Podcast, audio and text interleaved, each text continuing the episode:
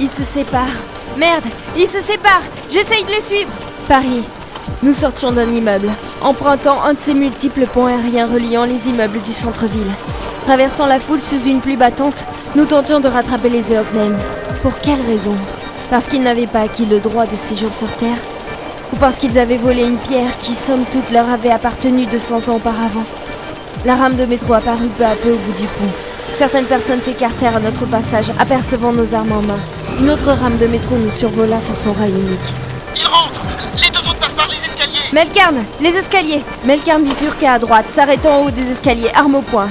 Police Oh merde De toute évidence, les deux Eoknens continuaient de descendre les escaliers et la foule l'empêchait de tirer. Les portes.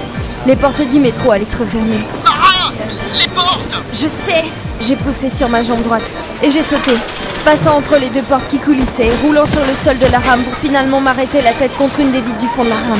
J'y suis.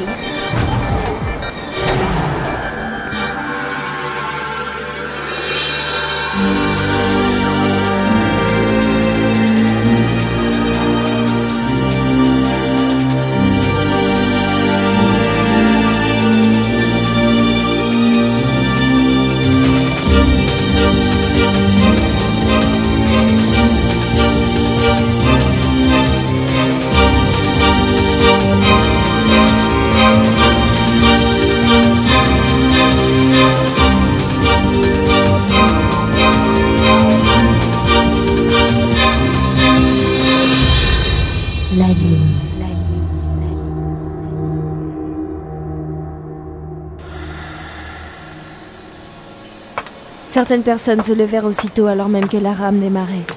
Au loin, passant les portes reliant les wagons, un néocnène et un jeune homme avançaient d'un pas rapide.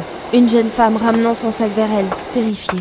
Je passais devant elle, le regard fixé vers les deux fugitifs. Police sectorielle, c'est juste une interpellation, pas de panique. En vérité, moi-même, je paniquais. Je traversais le wagon, la main serrant convulsivement la crosse de mon arme. Plus qu'à une avant le prochain arrêt, reprends ton souffle J'ai pas l'intention de me remettre à courir, Kaz. Dans l'autre wagon, les deux fugitifs s'étaient arrêtés.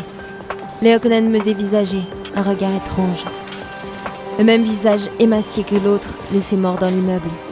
Des jumeaux Je poussai la porte reliant les deux wagons, cachant mon arme derrière mon dos. Les gens présents reculèrent presque tous en même temps, se regroupant à l'autre bout du wagon sans même lâcher un mot. La plupart abordaient un visage livide.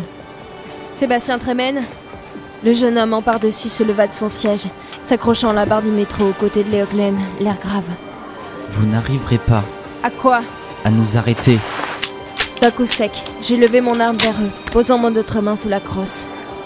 Et avec ça, Ça a beau être assez dissuasif, ça ne marchera pas. Il va mourir pour eux. il tourna la tête vers Léognen. Ce dernier restait impassible, le regard toujours fixé sur moi.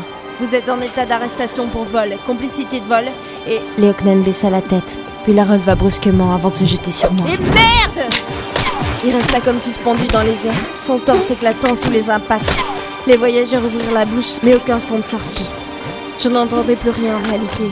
Le monde semblait tourner autour de moi. Les détonations résonnaient dans ma tête. Mara Mara, le, le métro s'arrête Station Aristide. Le cadavre de Léognen retomba lourdement sur le sol.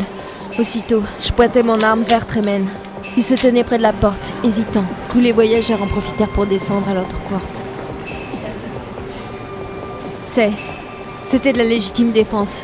À toi de choisir. Tu m'attaques, tu meurs. Tu tentes de sortir et t'as plus de jambes. J'ai jamais aimé la course à pied. Il hésita, une main serrant une barre d'appui près de la porte. Il hésitait, sa main glissa sur la barre lentement, laissant une trace moite. Il me regarda, le visage triste et pourtant décidé. Je tendis le bras armé vers lui, prête à presser la détente.